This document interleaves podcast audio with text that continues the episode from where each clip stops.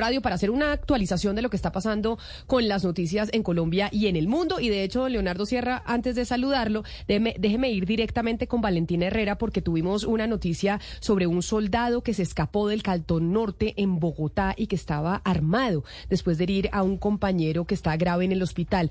Valentina, hagamos la actualización de esta historia que ha pasado hasta el momento. ¿Se encontró finalmente en el norte de Bogotá al soldado que se escapó del Cantón Norte?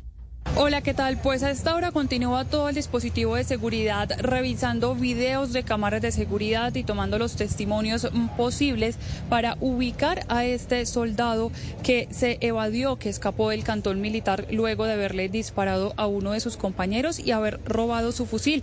En este momento el informe que se tiene es que este hombre tiene en su poder dos armas de este tipo y por eso la urgencia también de encontrarlo lo más pronto posible. Entre tanto, la información sobre su compañero, sobre el soldado herido es que está bastante grave. Sería otro joven que también está prestando servicio militar y uno de los impactos de bala lo recibió en el estómago. Está siendo atendido en el hospital militar, allí bajo todo el cuidado y también la intervención del personal médico presente.